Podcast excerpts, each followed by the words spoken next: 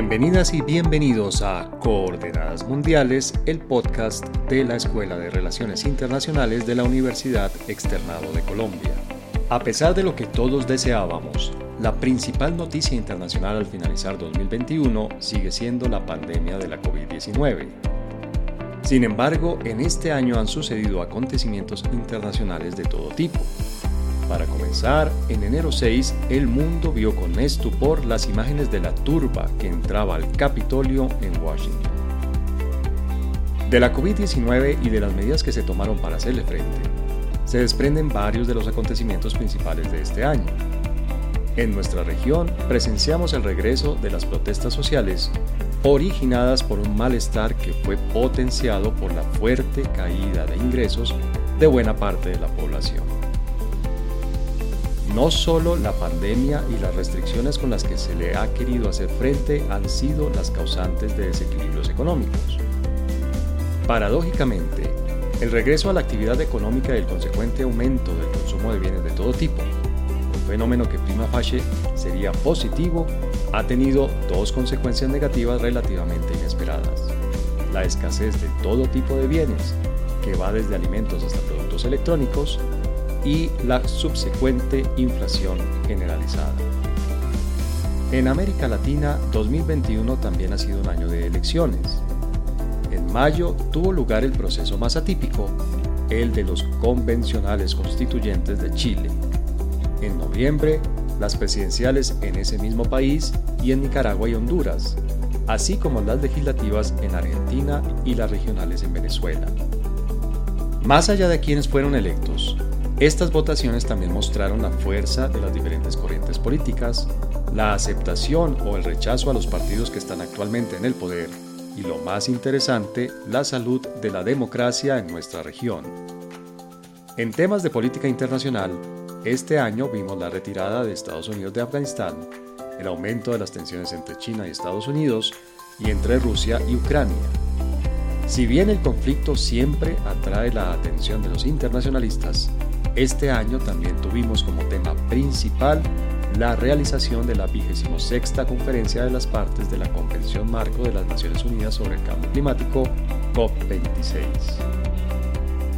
Para hacer el balance de las principales noticias internacionales de este 2021, nos acompañan Magdalena Vaz, quien es investigadora postdoctoral del Instituto de Derechos Humanos y Empresas de la Universidad de Monterrey, México, integrante del Sistema Nacional de Investigadores Uruguay y doctora en Relaciones Internacionales de la Universidad Nacional de La Plata en Argentina.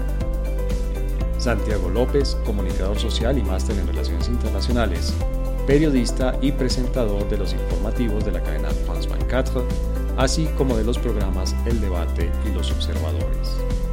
Y Jairo Libreros, abogado, especialista en política internacional y profesor titular de Seguridad y Defensa Nacional de la Universidad Externado de Colombia, analista en NTN 24, editor en Noticias RCN, columnista del periódico El Pueblo y panelista del programa Hora 20 de Caracol Radio.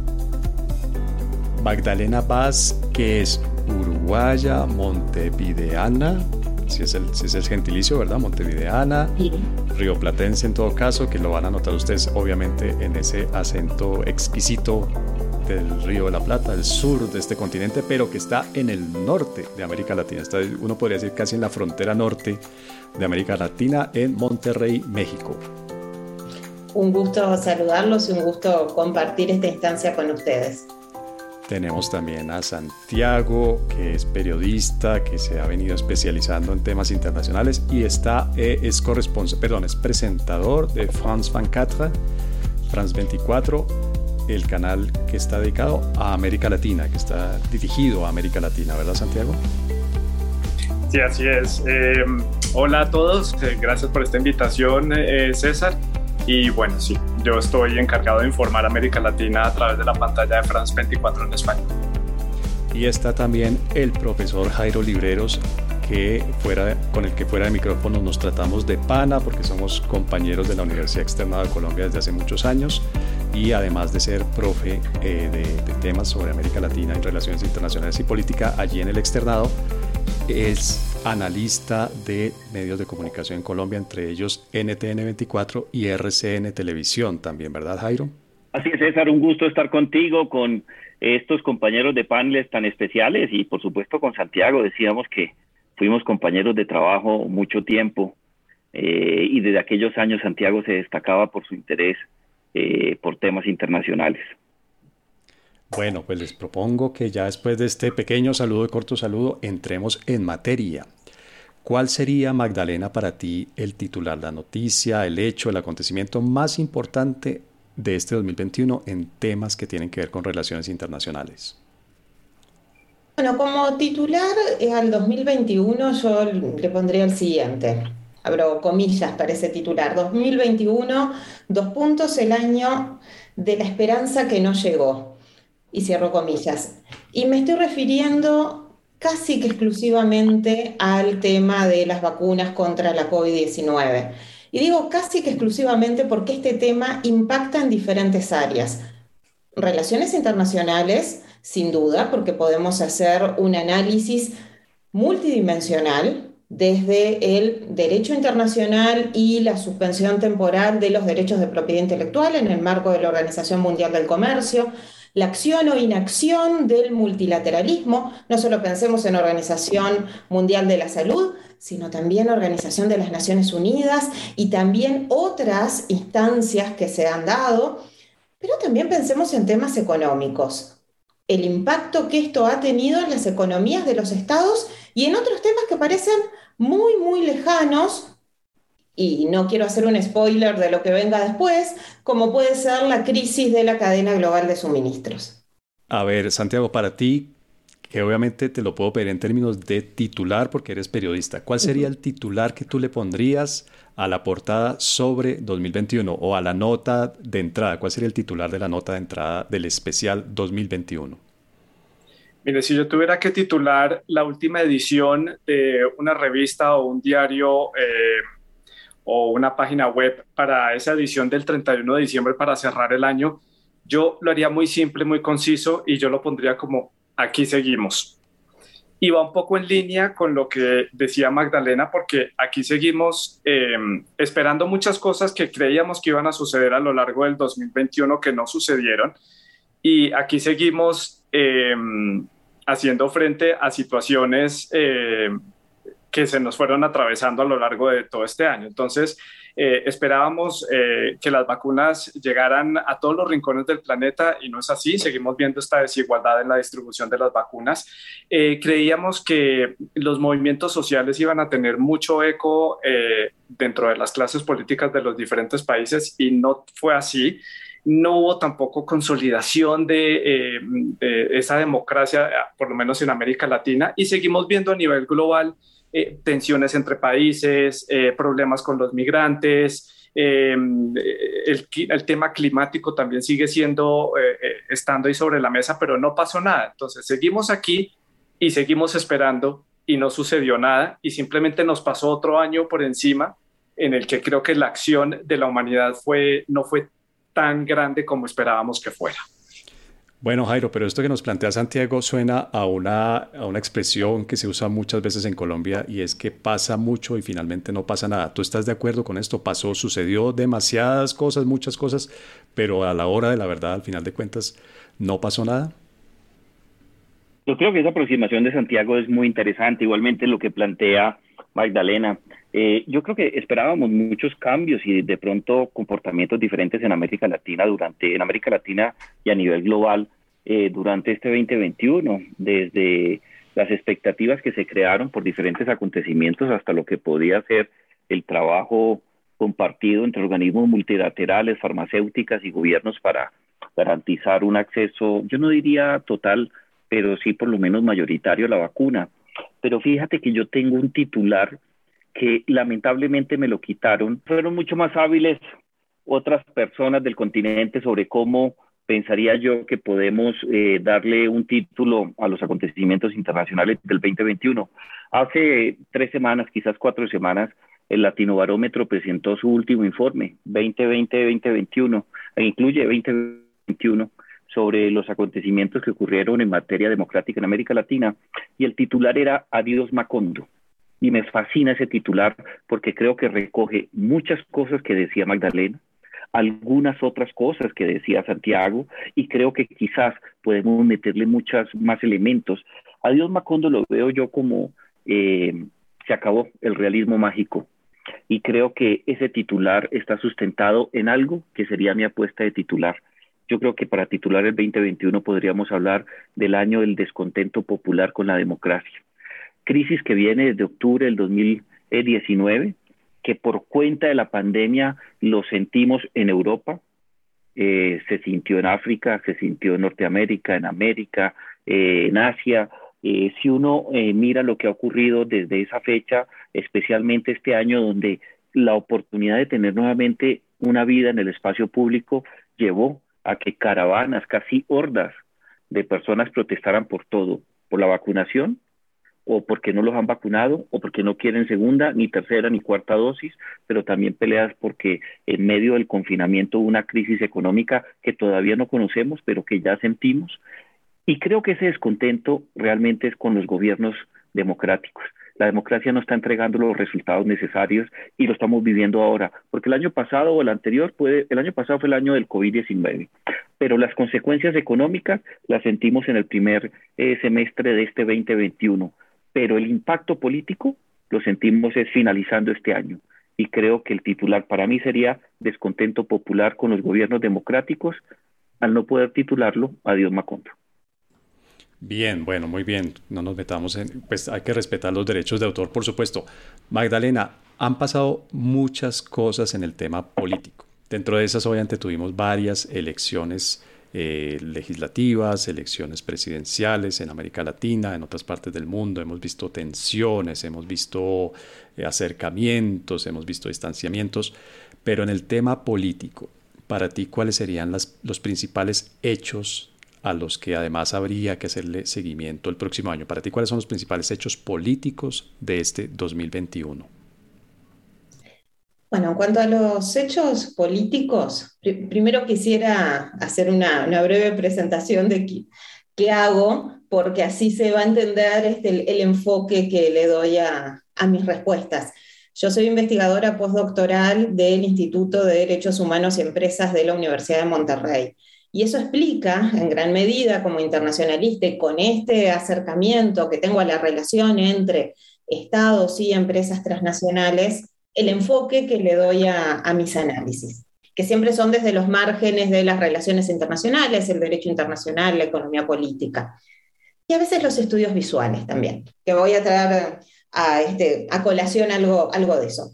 Yo voy a tomar dos, hechos o un hecho y, un proceso el primero es la toma del Capitolio. Si pensamos en el hecho con el que inicia el 2021, creo que eh, deberíamos pensar que sigue siendo uno de los hechos políticos más importantes, especialmente porque cuando hacemos la visita al Capitolio y en un momento pasamos a esa sala donde se... Eh, da el visionado de, un video muy, muy, muy breve, nos dicen que Estados Unidos es el creador de la democracia moderna y que justamente estamos en ese lugar en el cual se ejerce la democracia moderna que ellos crearon, que ellos inventaron. Sin embargo, todos vimos con una rapidez absoluta la toma de ese lugar.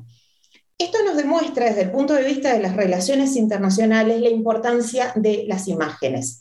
La importancia de las imágenes en cuanto a la rapidez con la que éstas pueden difundirse, pero por otro lado, que esa difusión de las imágenes ya no es exclusiva, y tiene que ver con las noticias también, ya no es exclusiva de los medios de comunicación.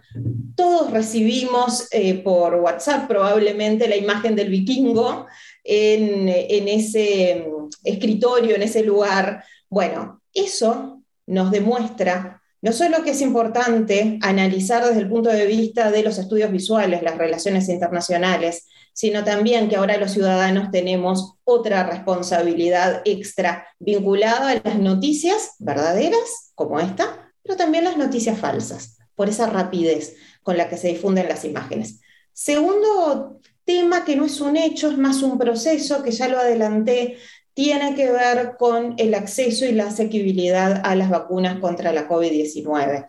Si, como muy bien decía Jairo, que en esto coincido, si el 2020 fue el año del virus, el 2021 se esperaba que fuera el año de las vacunas. Sin embargo, esto, si nosotros miramos los números, ya parecería que no es así. Les voy a dar algunos números del día de hoy.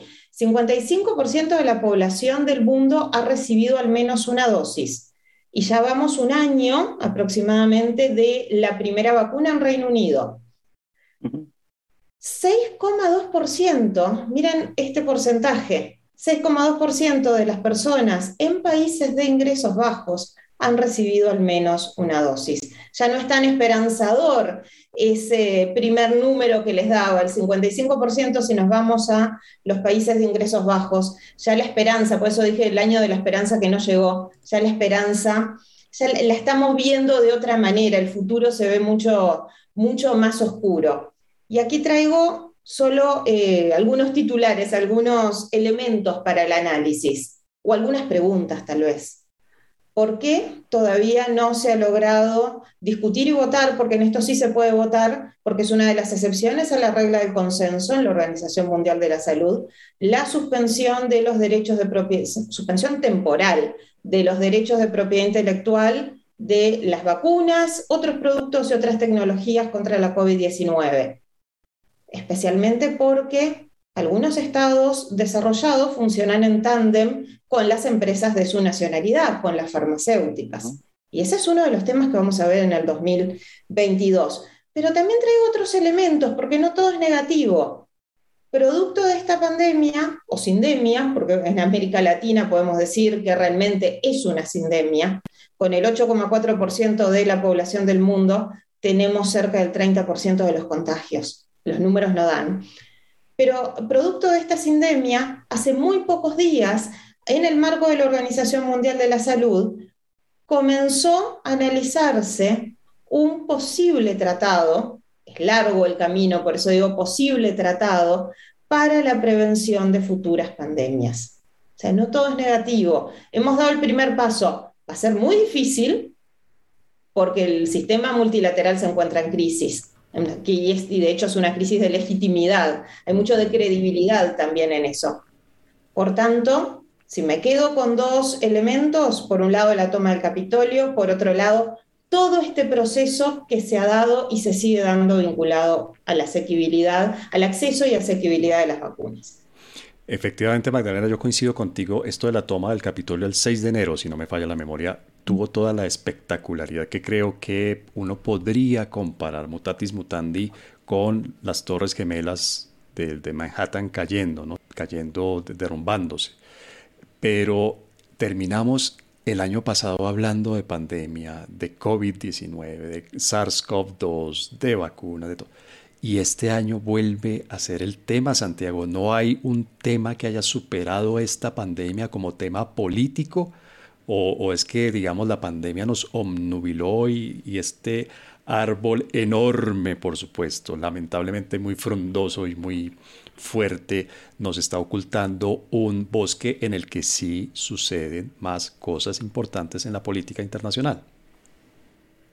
Sin duda alguna suceden y sucedieron a lo largo del 2021 muchísimas cosas importantes a nivel eh, político y económico, pero el SARS-CoV-2 nos recuerda que está ahí y que no se ha ido y evidencia de eso es eh, que tenemos una nueva variante que sigue siendo objeto de investigación. Omicron nos recuerda que, que la pandemia sigue y que seguimos en una emergencia sanitaria a nivel global y que no podemos dejarla de lado por más que la humanidad quiera, eh, quiera creer que, que, ya estamos tratando de volver a la normalidad. No es así. Yo creo que nos toca aprender a, a, llevar la normalidad con el COVID de la mano y, y, llevándolo del lado de nosotros. Yo sí quisiera hacer... Eh, un comentario sobre lo del 6 de enero, lo de la toma del Capitolio, rápidamente antes de, hablar de mis temas.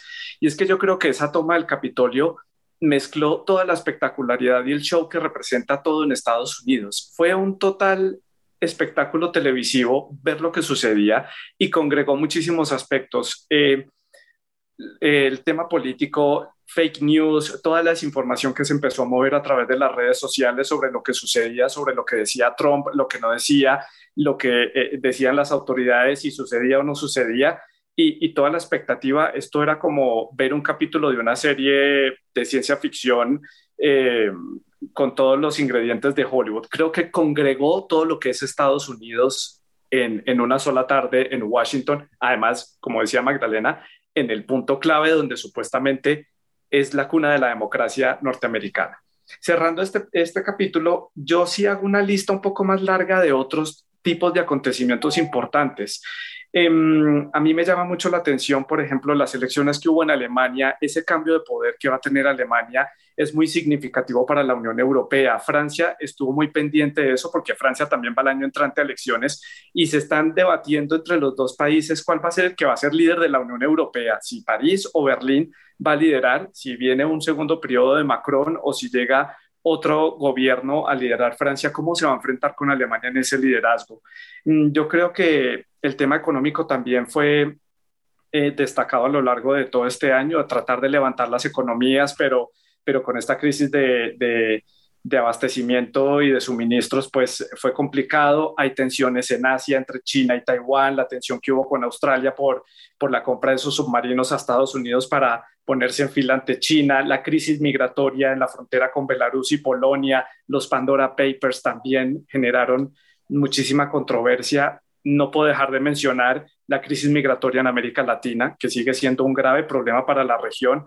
El tema medioambiental, América Latina, pues se mueve a pasos muy, muy, muy cortos eh, hacia una política ambiental de verdad que, genere resultados. Y pues tengo que decir también eh, la retirada de Afganistán fue un episodio que nos dice mucho de lo que va a ser el futuro de Estados Unidos. Sembró un precedente junto con este 6 de enero em, del rumbo que está tomando Estados Unidos a nivel internacional. Es un país importante para la política internacional que toca, toca analizarlo con detenimiento porque es muy disiente esa retirada, es muy disiente esa tensión que tiene con Beijing yo creo que Estados Unidos no ha sabido cómo sortear la situación económica con, con Beijing y esa, y esa fuerza que está ganando China a nivel internacional. Bueno, Jairo, Santiago, entre Magdalena y Santiago hicieron una lista súper exhaustiva yo la verdad me vería en problemas para poderle agregar algo a todos estos puntos, a todas estas noticias, a todos estos acontecimientos que ellos nos han recordado. Entonces te voy a cambiar un poco la pregunta. De esa lista exhaustiva, para ti, ¿cuál fue la más importante, la más impactante, la que tuvo más efecto, digamos, sobre una mayor cantidad de gente o de países? O no, no sé, ¿cuál, ¿cuál sería el criterio para escoger la noticia política internacional de este año? Creo que es muy difícil porque los temas presentados por Magdalena Santiago creo que no solamente agotan con justificación quizás los elementos más determinantes, pero yo, yo, yo, yo, yo no niego que a mí me impacta mucho, por ejemplo, la consolidación de Putin como un emperador, la reforma que, constitucional que le da poderes casi que vitalicios me impactó mucho. Eh, no puedo negarlo de las migraciones, todos los días hay un tema migratorio muy delicado pero en medio de todas esas notas, a mí me parece que el arranque del año con el 6 de enero es determinante, porque creo que el 6 de enero no solamente demuestra que los enemigos de la democracia pueden estar hasta en la cuna del propio modelo. Eh, dos, el tema de las protestas. A mí me parece que el tema de las protestas van a ser quizás la serie que más notas va a producir. Yo estuve como en, yo estuve exactamente en abril de este año en Estados Unidos y me impactó algo. Me impactó que eh, en Estados Unidos, por cuenta de, lo, de las protestas de este año y de las del año anterior, eh, la muerte de un tipo como eh, George Floyd y tres o cuatro homicidios de afrodescendientes que se han sucedido, la respuesta que se dio por parte de ellos es entendible pero la contrarrespuesta que se enmarca también en lo que decía Magdalena de la protesta del 6 de enero, creo que es lo que me marcó a mí. Y es lo siguiente, la derecha también protesta. La derecha hace protesta, antiprotesta, anti-mamertos, anti-izquierda, antiliberales, antidemocráticos, antirreligión y anti lo que, lo que sea. Hay un término que acuña la, la politología norteamericana que me encantó, y es los patriotas indignados. Y creo que lo del 6, las protestas por los poderes de Putin, la incapacidad migratoria, las vacunas, el proceso de, de no vacunas y demás, creo que creó políticamente hablando esa categoría de los patriotas indignados, que son los inconformes de derecha que por garantizar sus privilegios o su forma de ver la vida están dispuestos hasta llevarse la democracia por encima.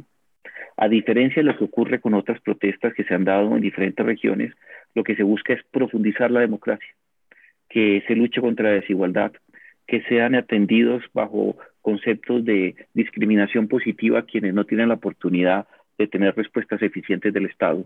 Pero los patriotas indignados, los protestantes de derecha, son capaces de destruir el modelo con tal de evitar que otros tengan mejores condiciones de vida. Y creo que eso nace, eh, o por lo menos queda muy claro el 6 de enero, y si uno mira lo que ha pasado en el resto de la región, puede encontrar ese tipo de protestas que para mí son, no son nuevas, no son novedosas, pero creo que sí son absolutamente inquietantes. Magdalena, precisamente partiendo de este punto que nos propone Jairo como uno de los acontecimientos grandes de este año, más importantes políticamente, uno podría conectar eso con los resultados electorales en el sur del continente. Tuvimos unas elecciones de mitad de término en Argentina, tuvimos la primera vuelta electoral en Chile y pareciera que es la derecha la que sale ganando o bien porque la gente de derecha está votando disciplinadamente y copiosamente, o bien porque la, gente en general, de centro, incluso de izquierda, está castigando a la izquierda y le da su voto a la derecha. Uno podría ver en esos resultados realmente como un renacimiento, un fortalecimiento de la derecha, por lo menos en el sur del continente. Cada la, la pregunta, pero me, voy a animar, voy a ensayar una, una respuesta sin ser politóloga. Creo que, por un lado, lo que se ha eh, es polarizado los temas y por ende los discursos, las narrativas se han polarizado también. Y por otro lado se han polarizado también las opciones en ese abanico político. Esto es parte de, un todo porque está relacionado con lo que sucede en el mundo. No es que el sur del continente se encuentre aislado sea, sea una, una isla. De hecho, hay conexiones entre esas nuevas derechas, como tú lo, mencionabas, con las derechas del resto del mundo, pero tendremos que pensar si tienen todas el mismo cariz, las mismas eh, ideas de fondo y las mismas ideas para, para el futuro. Y ahí tal vez es donde podemos empezar a encontrar lectura económica, cuáles son los elementos que toman como eh, piedras fundamentales, pensemos en el caso de esas declaraciones de Cast en Chile vinculadas a las ideas de Pinochet, que tal vez son las que más nos llaman la atención en el resto del mundo, pero también, si pensamos en el caso de Argentina, ahora me voy a, unas elecciones intermedias, que son este, parlamentarias, que son bien diferentes, pero que se leyeron casi como las elecciones próximas, como que el resultado de esas elecciones, y estas elecciones va a determinar el resultado de las elecciones próximas. Esas nuevas derechas que encontramos son disruptivas, no, yo no me imagino a Cast eh, bailando y, cantando se viene el estallido como, como, lo, como lo hizo Milei, de hecho. Entonces podemos encontrar ciertas diferencias. Más allá de esto, que tiene que ver con las derechas y con los nexos que, que podemos encontrar y los motivos por los cuales se vota, ahí creo que podríamos hacer casi que una, una, pregunta en sí misma de por qué se vota, porque en el caso argentino hay casi que un voto indignado. O sea, voto a la derecha porque me, o esa nueva derecha porque me da lo que los otros partidos políticos no me dan. Es como hasta un voto anticasta política. Una especie de voto castigo, podríamos estar hablando, presenciando un voto castigo en Argentina, castigo obviamente al partido que está en el gobierno. En parte sí, pero hay un voto antisistema. Cuando digo un voto anticasta es un voto contrario a la casta política, o sea, contrario al sistema. ¿Por qué entiendo que es una contradicción en sí misma? Porque llevan a que ingrese a ese sistema al antisistema. Justamente ahora va a tener un lugar esta persona. Bueno, pero más allá de esto quisiera hacer una, una referencia al tema democrático. Porque el hecho de que existan elecciones libres, creo que ya eso eh, debería ser muy importante para, para, tener en cuenta. Porque tanto en el caso de Argentina como en el caso de Chile, y con todos los temores que esto nos puede ocasionar, pensemos que nos encontramos en democracia y tenemos elecciones libres. Y ese es el valor la democracia justamente el valor que debemos proteger y se protege todos los días, no solo cuando vamos a poner nuestro voto. Y por otro lado, el rol de las instituciones regionales. Las instituciones regionales como el Mercosur o como la OEA tienen un rol fundamental en la preservación de la democracia. No nos olvidemos de ellas. Tal vez cuando me preguntaste los principales temas del 2021, yo omití voluntariamente los 30 años del Mercosur, porque fue un tema que quedó, que quedó tal vez en el olvido justamente por la fragmentación del bloque, por este, em, este discurso que hay en función de si el Mercosur es positivo o es negativo, si tenemos que seguir juntos o, tenemos que separarnos. Bueno, pero justamente el Mercosur se construye para garantizar la democracia, para garantizar una zona de paz, y así ha sido durante estos 30 años. Así que cuando hablamos de nuevas derechas y hablamos tal vez de ese peligro a la democracia, no nos deberíamos olvidar del rol de las instituciones regionales. Ellas están justamente para apoyar que la democracia continúe. Y la OEA también jugó un papel activo a lo largo del año en diferentes momentos y en diferentes países de la región.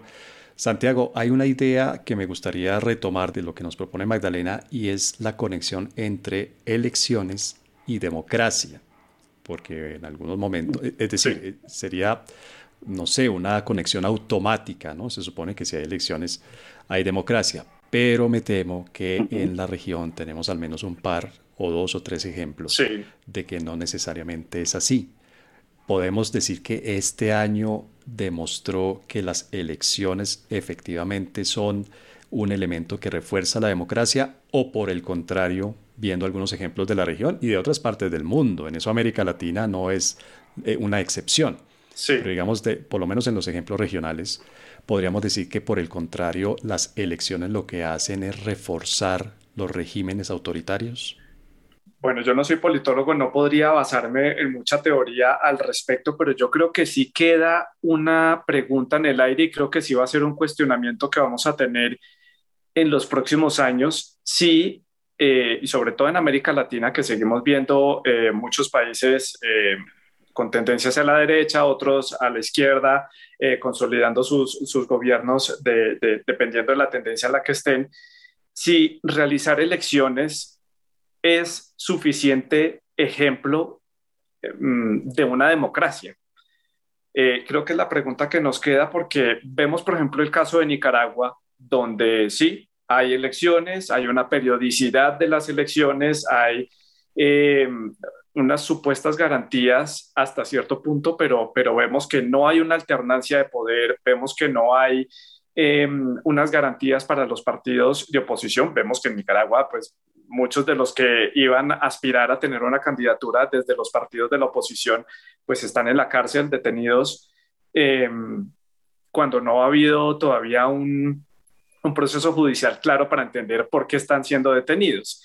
Entonces yo creo que, eh, y bueno, y a la luz de la teoría, pues en Nicaragua hay unas elecciones y la gente votó y, y, revalidó el, el, voto por el presidente Ortega. Pero entonces yo creo que la pregunta que nos queda acá en la región es si de verdad eh, un proceso electoral en donde hay cuestionamientos hacia las instituciones electorales, hacia los poderes eh, y que el presidente de turno está metiendo mano en esas instituciones, eh, si de verdad eso nos garantiza democracia. Vemos también el caso de Venezuela. El presidente Maduro salió a hablar del proceso electoral, eh, la consolidación de, su partido, del PSUV, en, casi todos los estados de Venezuela y en casi todas las alcaldías.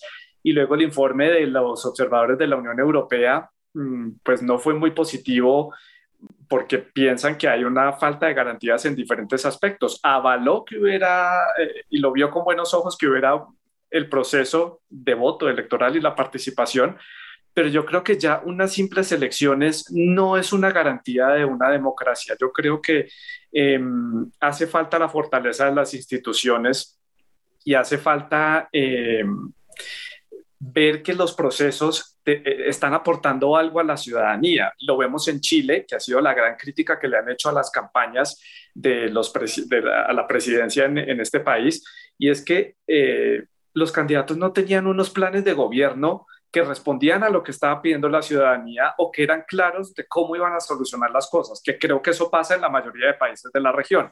Y es una de las gran críticas em, en las elecciones en Chile, que hasta los mismos candidatos decían, tengo esto en mi plan de gobierno, yo no estoy de acuerdo con eso, pero lo tengo ahí, porque me toca tenerlo ahí, porque tengo que hablar de este tema. Entonces, eh, eso tampoco está funcionando y yo creo que se está volviendo una deuda que está empezando a crecer eh, con los ciudadanos de ofrecerles unos procesos electorales transparentes, con unos programas de gobierno robustos y, y con garantías de, de, un voto justo y con estos, con estos aspectos que mencionaba, que haya de verdad una alternancia, que haya eh, garantías para los partidos de la oposición. Creo que esa es una pregunta que no puedo resolver ahora y que creo que vamos a seguir haciéndola en los próximos años, que también, y pues sobre todo el año entrante, que también hay muchas elecciones en la región. Yo a esos dos elementos le, agregaría Santiago uno también, que es clásico, digamos, de la, de la visión de la ciencia política sobre la democracia, y es la división efectiva de poderes, ¿no? que hemos visto tan debilitada, por ejemplo, en El Salvador y en otros países, como en Venezuela. Jairo, hace un rato tú mencionaste el latinbarómetro, o latino barómetro. Latino barómetro. Latinobarómetro. Latinobarómetro. Y el resultado eh, más reciente sobre este tema de la democracia precisamente lo deja uno un poco preocupado, aunque no es la primera vez que aparece ese resultado en el Latinobarómetro. Es decir, ya en años anteriores, en, ediciones anteriores de esta gran encuesta que se hace en todos los países de América Latina, la mayoría de los latinoamericanos contestaron, contestamos, que preferimos una buena dictadura a una mala democracia, más o menos eso sería la otra cara de la moneda de lo que está proponiendo Santiago, porque no es solamente la oferta desde el punto de vista democrático de qué están ofreciendo los diferentes candidatos, sino también qué está demandando la gente. Pareciera que a la gente no le interesa, no le, no le atrae mucho que en América Latina haya más democracia. Así es. Los resultados son pavorosos. Quizás desde el año 2007, la tendencia en los diferentes informes que ha presentado esta firma chilena, Latinobarómetro, son preocupantes, pero lo que ocurrió entre el 2020 y el 2021 creo que superó cualquier expectativa. Hay un retroceso marcado de la democracia. Colombia, por ejemplo, que es el país de nuestra universidad, el externado de Colombia, perdió 11 puntos de aceptación de la democracia, pero hay un fenómeno muy delicado el segmento donde mayor disconformidad presenta con los gobiernos democráticos, que es el concepto que usa el informe, son los jóvenes. Los jóvenes consideran que la democracia no está entregando soluciones efectivas en tres aspectos que difícilmente vamos a superar en el corto plazo. La educación, tema que en Chile fue determinante. Tenemos a una cantidad de jóvenes como como lo son ustedes o como lo fui yo en el pasado, que llegamos a una universidad con la intención de tener una buena educación. Pero cuando yo entré a la universidad en el año 90, las cosas eran diferentes. Uno tenía la opción de escoger alternativas educativas. Eh, los costos de la educación, si bien no eran asequibles para todo, toda la sociedad, existían formas de lograrlo. Hoy día no. Hoy día en países como Chile, como Colombia y cinco más, si tú no tienes dinero para estudiar en cierto tipo de universidades privadas, vas a tener las siguientes consecuencias. En primer lugar, no vas a tener una educación de calidad. En segundo lugar, eh, los contactos sociales que son determinantes en la vida de cualquier persona, es decir, tener la oportunidad de enriquecerse con otras visiones, pero también de crear círculos en donde asuntos económicos, sociales o institucionales van a eh, marcar tu futuro profesional, no lo van a tener. Y algunos se endeudan, deudas que no alcanzan a terminar de pagar en los próximos tres a cuatro décadas. El tema de la educación no lo vamos a superar. Hemos crecido mucho, sí, pero la diferencia entre la calidad de educación y la cobertura es abismal. Dos, el tema del empleo. Después del experimento que se hizo con mucho éxito en Brasil, en Chile y en México, especialmente la reforma que hizo Cardoso para garantizar sacar aproximadamente a 40 millones de personas en dos décadas de la pobreza y llevarlos a la clase media, fue exitosísimo, sin duda. Eso le sirvió a Lula para mantenerse en el poder y hacer elegir a Gilma Rousseff dos veces. ¿Cuál es la dificultad? Que tenemos una clase media con una formación especial, pero una clase media que tiene educación, que tiene sueños y que exige superar y garantizar un ascenso social, pero no hay forma de hacerlo. Eh, se convirtió en un embudo, se ubican en ciertos cargos y no existe la posibilidad de ascender. Eh, el cuento que nos vendieron hace 10 años, que a mí la palabra me sigue sonando fabulosa, el emprendimiento. No, señor, usted va a la universidad y ya no, no solamente va a tener un empleo, se va a ser emprendedor. Usted tiene que montar su propia empresa y usted tiene que sacar... Eso no está funcionando. Lamentablemente eso no está funcionando. ¿Hay ejemplos destacados? Sí, se pueden contar con una mano o con dos, para no ser tan injusto. Y tres, el tema de la seguridad pública. Cuando yo estoy enfrente de esos tres panoramas tan difíciles, pues tener una respuesta negativa frente a la sociedad es entendible. Cierro con esto. Eh, Norberto Bobbio, por allá en la década de los 80, un libro que se lee mucho que se llama Liberalismo y Democracia, decía eh, que las democracias liberales, década de los 80, década de los 80, estaban demostrando ser incapaces para procesar las demandas sociales y darles una respuesta oportuna. Él utilizaba un concepto de la teoría de sistemas de los años 80, ¿no? que se llama sobrecargo. La nota característica de las democracias a finales del siglo XX es el sobrecargo. No logran dar respuesta. Hace poco, por cuenta pues, de nuestra actividad académica, traté de actualizar el concepto y encontré que en teoría informática ya no se habla de sobrecargo, eso ya no existe. Ahora se habla de saturación. Hoy día está claro que la democracia no es capaz de dar resultados efectivos en educación, empleo, salud pública, eh, paz y seguridad. La democracia están saturadas. Saturado, ¿qué significa? Es cuando muchas personas al mismo tiempo entran a la misma página web. La respuesta a la página web es bloquearlos. La segunda respuesta es colapso. Y yo creo que si no logramos cambiar la forma de intervenir de la democracia, va a colapsar la democracia por saturación. Y creo que la mejor forma de entenderlo es seguir la línea del latinobarómetro. 66% de los jóvenes consideran que la democracia no les brinda alternativas de vida.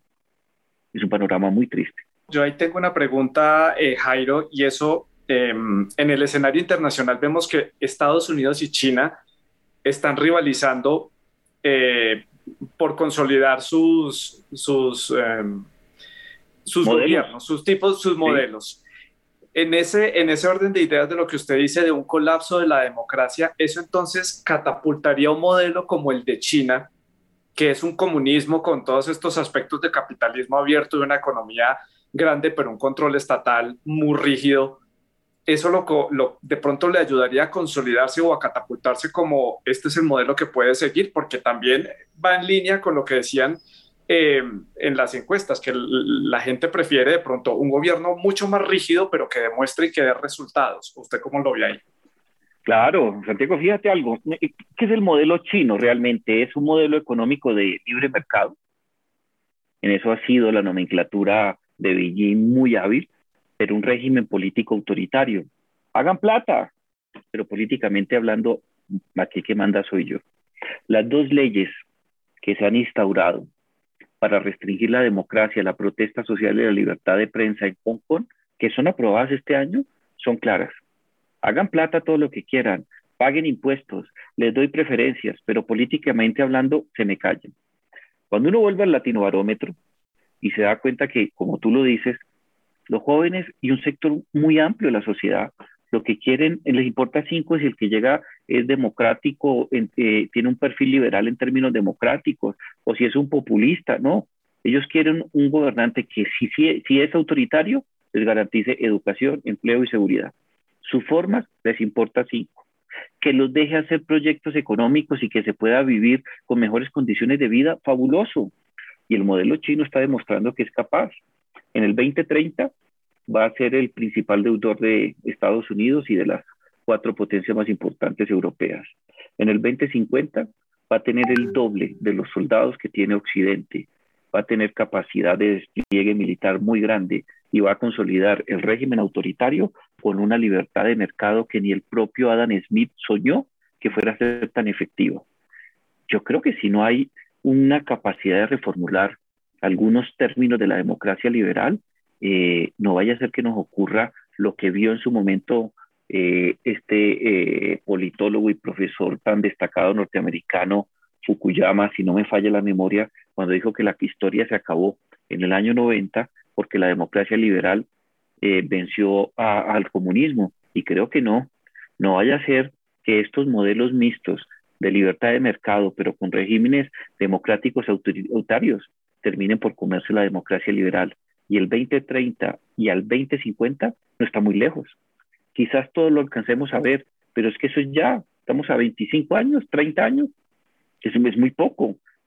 Y yo temo que si no logramos hacer las reformas necesarias, y algo, Santiago, que a mí me parece eh, muy delicado, si no logramos que las democracias escuchen lo que tienen que escuchar y respondan socialmente a las demandas de sectores vulnerables, oprimidos o que protestan porque quieren. No lo vamos a lograr en el corto plazo. En la actualidad nos enfrentamos a diversas problemáticas derivadas de unas fronteras cada vez más porosas, que develan la necesidad de colaborar y coordinar las acciones de diversos actores, públicos y privados, así como de distintas disciplinas y campos como la diplomacia y la ciencia. Les invitamos a ser parte del curso virtual en diplomacia científica. Conozca la relación entre la diplomacia y la ciencia, la tecnología y la innovación, como ejes indispensables para la construcción de consensos políticos, el diseño y la implementación de políticas públicas y la respuesta a desafíos en diferentes niveles. Inscripciones abiertas. Inicio de clases 8 de marzo. Más información figrichain.uexternado.edu.co.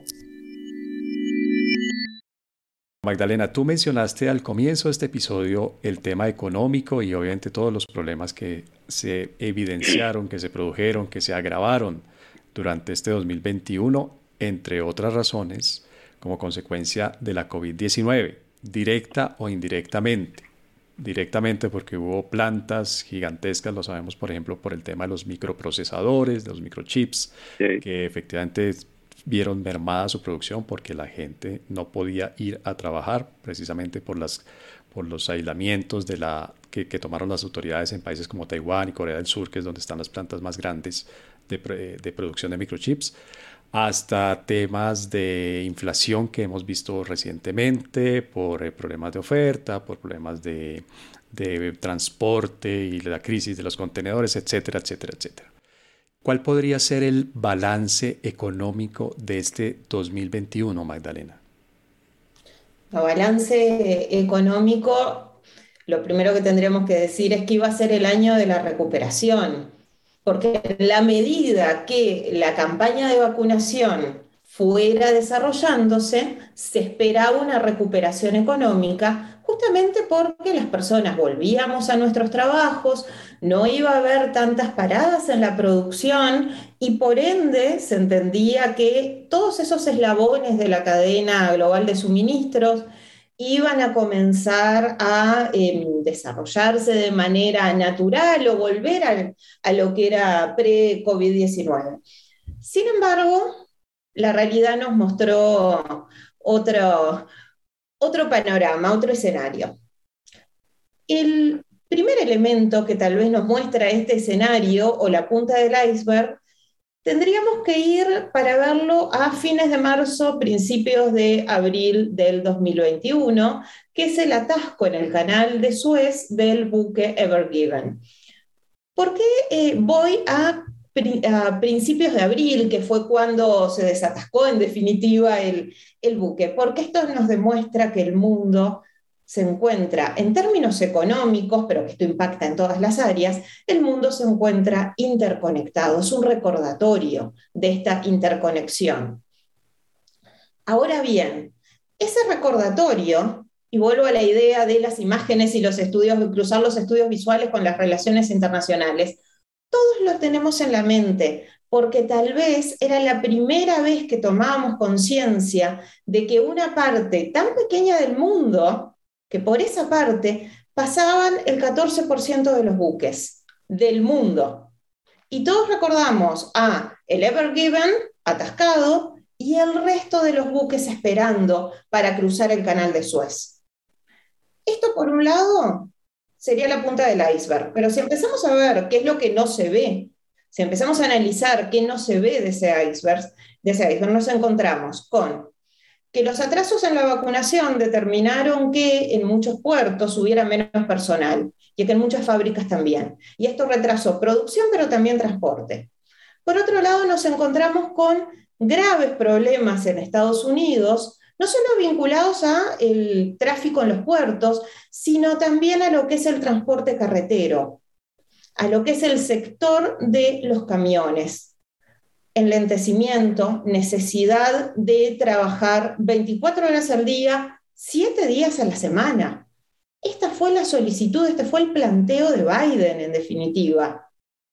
Y aquí traigo también el rol de los sindicatos, porque el planteo no fue solo a las empresas, el planteo también fue a los sindicatos. Trabajen horas extras y también trabajen días que habitualmente descansan. Esto por un lado.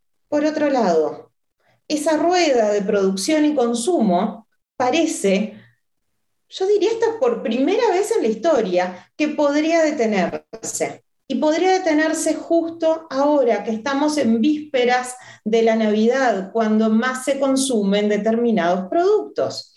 ¿Por qué digo determinados productos? No solo pensemos en quienes quieran cambiar el vehículo, quienes quieran cambiar el auto, el carro, porque esto también este, se, está viendo en el, en el día a día, sino también, por otro lado, pensemos en quien quiere cambiar su teléfono celular, en quien quiera regalarle una computadora a su hijo como regalo de Navidad, o quiere un juguete que tenga, como, como bien decía César, un microconductor, un microchip. Bueno, probablemente podamos elegir, sí, pero no necesariamente el modelo que queríamos, justamente por, estos, para, por estas paradas en la producción. Esto impacta también el tema vacunas. Traigo el, tema que tenía, que había este mencionado al comienzo, porque si bien el principio activo, por ejemplo, estaba fabricado en el caso, estoy pensando en las vacunas que se fabricaron conjuntamente entre Argentina y México, el principio activo estaba fabricado en un laboratorio en Argentina, sin embargo, los frascos para embotellar ese principio activo se fabricaban en México, no había suficiente stock y esto determina que se hace mucho más lenta la producción y mucho más lenta la vacunación también. Los números que vimos hace unos minutos tienen sentido por el acaparamiento de las vacunas por parte de los estados ricos, pero también tiene sentido por la logística, por esta crisis de la cadena global de suministros. Y cierro con dos aspectos fundamentales. Sigue estando en vigor todo lo que había analizado en la década de los 90 Susan Strange en relación a eh, los estados y los mercados, relación Estado-mercado. Los actores no estatales, como son las empresas transnacionales, como actores políticos y cómo determinan, por ejemplo, la estructura económica, las normas que regulan esa estructura económica. Y por otro lado, porque estamos hablando en realidad de cadenas globales de suministro, estamos hablando de uno de los bastiones más importantes de la globalización. Más que crisis de la globalización, coincido con eh, Dani Rodríguez que lo que estamos viendo ya desde hace varios años es una retirada de la hiperglobalización, porque el modelo comenzó a verse desgastado. E hicimos la referencia a eh, uno de sus, de sus aspectos fundamentales, pero también podríamos pensar en el extractivismo. Este modelo también comienza a estar desgastado, justamente porque vemos una crisis climática que sigue avanzando sin pausa y pocas decisiones al respecto.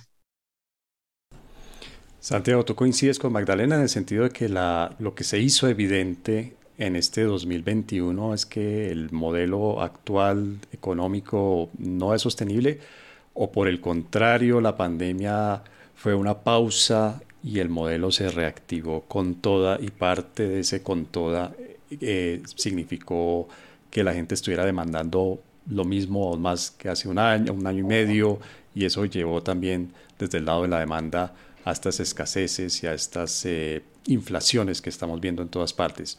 ¿Qué pasó económicamente? ¿Qué, ¿Qué, fue lo que se evidenció económicamente en 2021? Bueno, después de esta explicación magistral de Magdalena, yo coincido en que, en que creo que el modelo eh, va a tener que evolucionar en cierta forma y, y, y, el parón que representó el confinamiento a nivel mundial sirvió para reflexionar al respecto. Creo que no entendimos bien qué era lo que teníamos que hacer o por dónde enrutarnos o hacia dónde dirigirnos. Y a mí me preocupa mucho el tema de América Latina porque eh, las economías de América Latina son extractivistas. Y lo que mencionaba Magdalena, con esta, eh, con esta crisis medioambiental, lo veíamos eh, en la COP26, que se hacen muchos acuerdos, se hablan de muchos pactos, pero América Latina, ¿cómo va a dar esos pasos en materia medioambiental si sus economías están basadas en la minería, en extraer, en, en deforestar? Implica unos aspectos muy complicados. Entonces yo creo que América Latina no sé cómo puede ser el futuro de la región en términos económicos, teniendo que cumplir estos compromisos medioambientales con gobiernos que no son capaces de dar un giro en temas económicos, gobiernos que tampoco eh, creen en, en, el cambio ambiental que estamos viviendo y en la necesidad de proteger em, el entorno en el que estamos.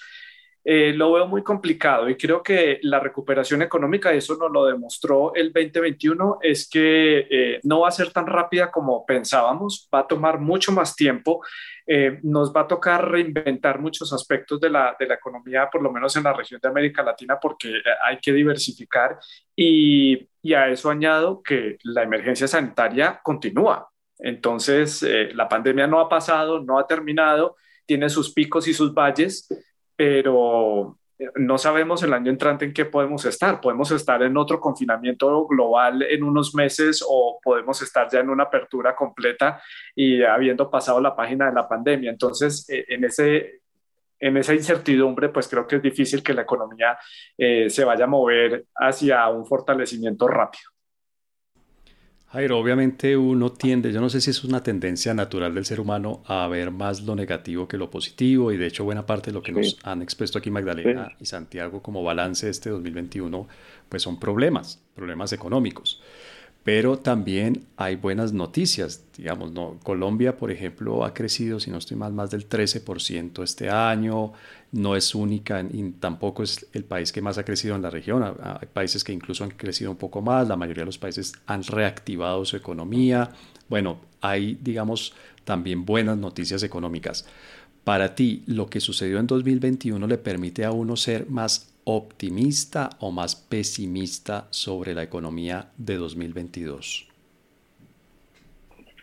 César, los nubarrones están establecidos, los cuellos de botella los tenemos claros, pero creo que hay mayores ilusiones de ver un mundo completamente diferente. Empecemos por algo que para muchos puede sonar irónico, el tema de la salud pública. Este 2021 se demostraron dos cosas que son vitales, aún con crisis que tenemos un desarrollo médico científico de altísimo nivel. Hasta hace cinco años aproximadamente era impensable que diferentes farmacéuticas compitieran por entregar en pocos meses la vacuna ante una situación de emergencia, no solamente signada por la pandemia, sino especialmente por las características letales que tuvo este coronavirus. Yo creo que eh, está demostrado que la investigación, las patentes, los derechos de autor, la propiedad intelectual, que ha sido muy crítica porque no se ha logrado tumbar por un periodo pequeño para garantizar una vacunación universal, sí funciona. Los adelantos son claros. Dos, yo creo que también demuestra que en momentos de crisis surgen alternativas y liderazgos muy importantes. Entender lo que fue el papel de Angela Merkel o lo que puede llegar a ser el papel de otros dirigentes en Europa y en América Latina es inspirador. Yo creo que la política sigue siendo eh, el arte de lo posible y este 2021 nos ha demostrado que aún en medio de las dificultades, eh, los procesos de toma de decisiones y la política va a seguir rigiendo lo que eh, son las relaciones entre los ciudadanos y el Estado, o el Estado y los organismos multilaterales. Yo tengo mucha ilusión en, en, la política. Tres, que me parece también que es relevante. Yo creo que nosotros en el plano económico muy seguramente vamos a ver por dos o tres acontecimientos de este año y que se van a sentir en los próximos dos, los tratados de libre comercio siguen siendo vigentes. América Latina va a jugar un papel muy importante, particularmente en la cuenca del Pacífico. Fue necesario cancelar la reunión de la semana, de esta semana eh, en Cartagena, de la Alianza del Pacífico, eh, para suscribir, simplemente firmar, no es más, eh, un tratado de libre comercio con Singapur que comprometería a México, Colombia, Perú y Chile.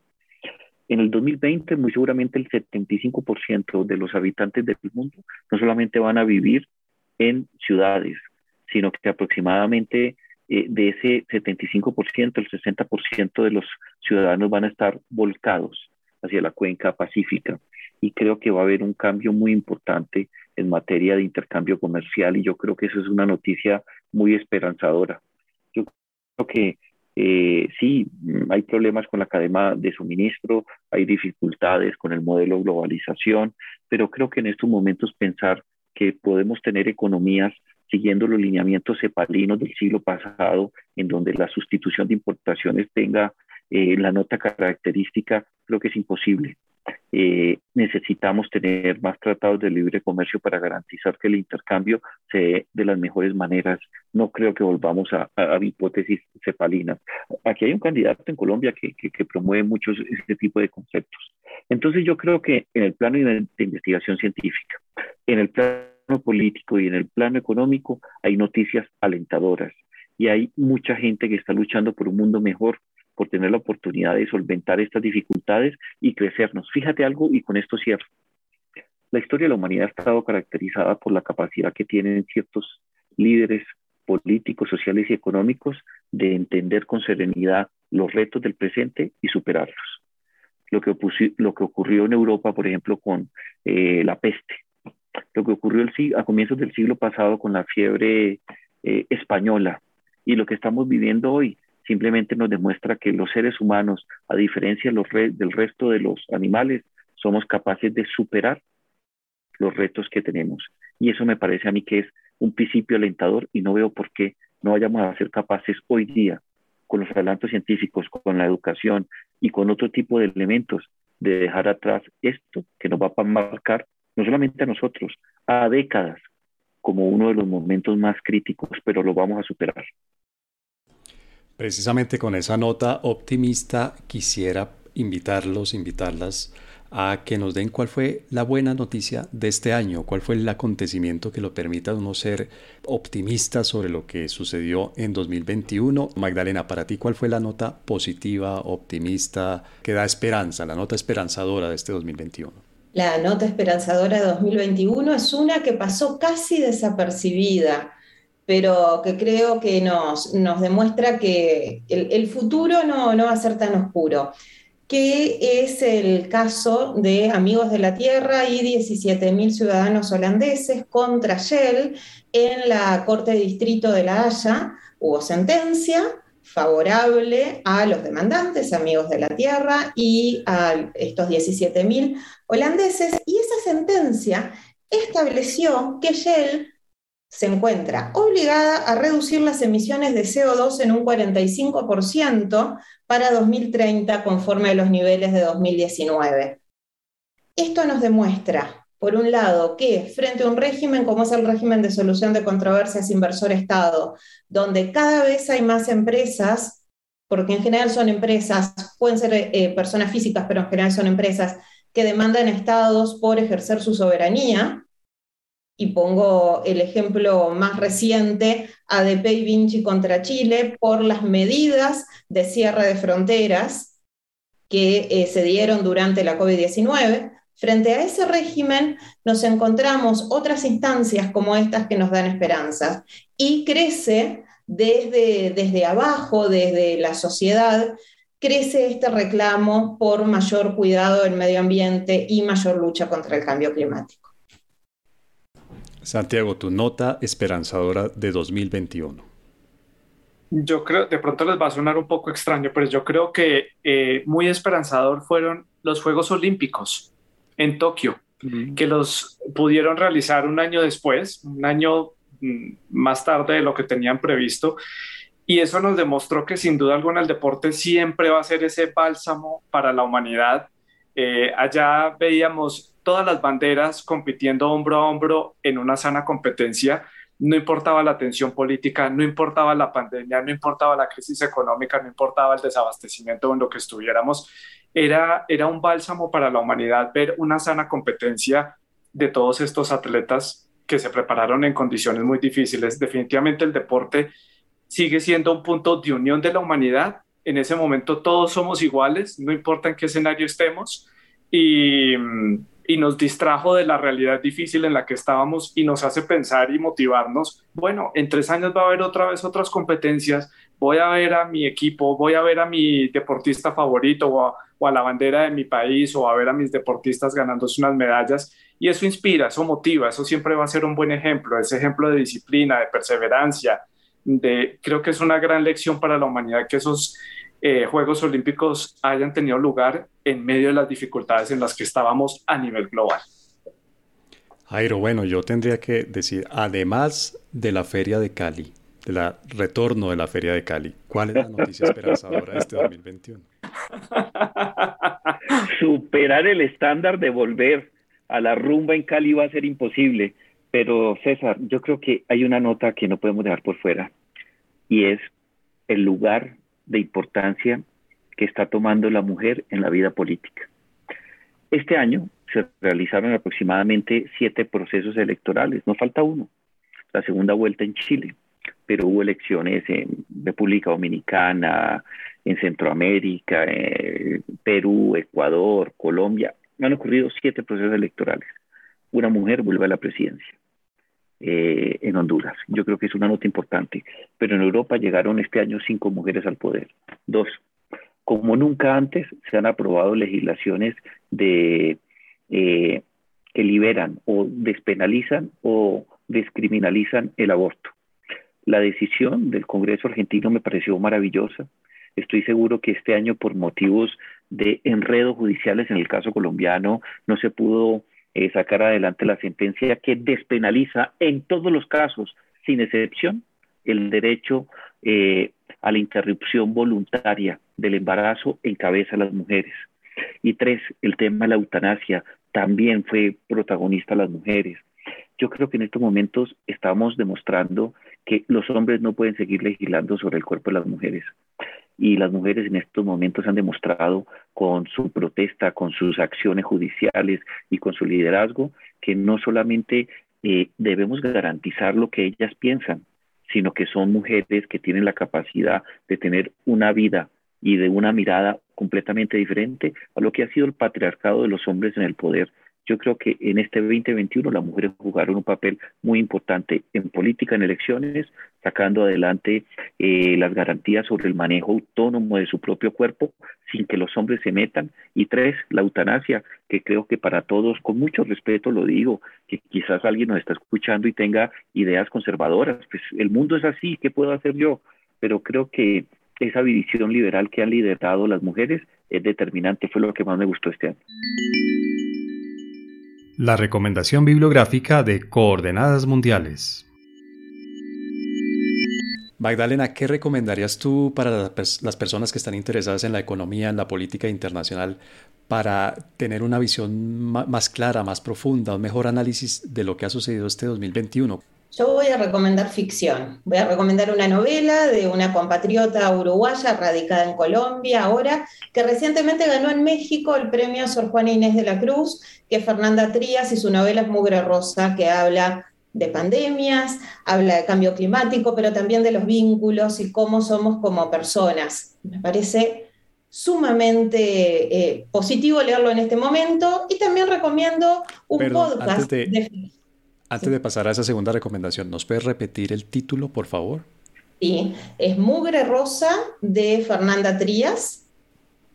Excelente novela sobre eh, pandemias, cambio climático, un mundo distópico, que creo que va a ser este, muy positivo para seguir reflexionando sobre todo eh, de cara al futuro. Y segunda recomendación, un podcast de eh, ficción, un podcast chileno que se llama Caso 63, también pandemias, cambio climático, Internet o un apagón de Internet, el uso de los datos, eh, viajeros en el tiempo, no se van a aburrir y también habla mucho del futuro y de lo que vivimos hoy. Caso 7373. 63, 63. Caso 63. Gracias, Magdalena. Santiago, tu recomendación. Yo les voy a recomendar una serie que está en Netflix. Es una serie de ciencia ficción. Yo no soy muy, mm, no me gusta mucho la ciencia ficción, pero esta serie me, ah. atrapó, que se llama Mejores que nosotros. Es mi, género favorito, ¿ves? Pero a ver, repitamos entonces el título. la serie se llama Mejores que nosotros. Es una serie rusa hecha por la televisión pública rusa impecable con los efectos especiales, impecable las actuaciones.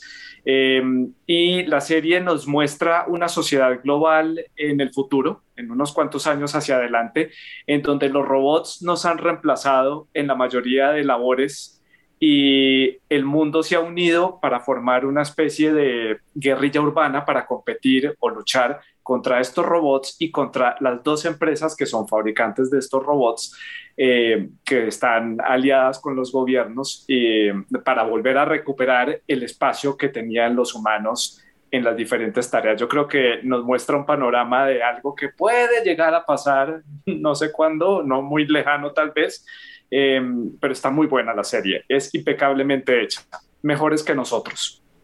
Bueno, y la tuya, Jairo, ¿cuál es tu recomendación? Yo voy a recomendar algo que irónicamente puede sonar al pasado, y lo es, pero creo que fue importante. Yo creo que tenemos que volver a leer eh, esa novela que se llama 1984 de Well. Eh, y lo digo por lo siguiente, Santiago traía un tema que me llamó mucho la atención y lo discutimos. Libertad de, de economía, gobiernos autoritarios. Los avances tecnológicos para controlar la sociedad para que no proteste. Y de manera particular, la incapacidad que tenemos nosotros frente a los adelantos tecnológicos para poder tener una buena regulación. Creo que esa sería mi, mi recomendación por lo que está ocurriendo en el mundo. Nosotros a veces olvidamos que, que la novela se da eh, en una invasión, está relacionada con Ecuador, está, es, es, muy, muy de América Latina en algunos temas y creo que eso va a ser la nota característica de lo que resta de, este, de esta década. Y recomendaría algo para quienes les gustan los temas internacionales. César, ni más faltaba que sigan este podcast, en este trabajo que llevamos nosotros, donde analizamos temas de toda índole. Jairo, muchas gracias y sí, gracias por esa, esa y por todas las demás eh, recomendaciones, Magdalena, Santiago y Jairo.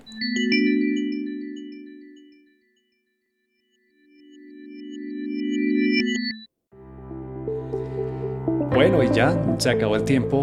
Un año muy movido en lo internacional, en economía, en política, en sociedad y obviamente también en salud, en eh, epidemiología, que se convierte en un tema central de, lo que es la realidad internacional hoy en día.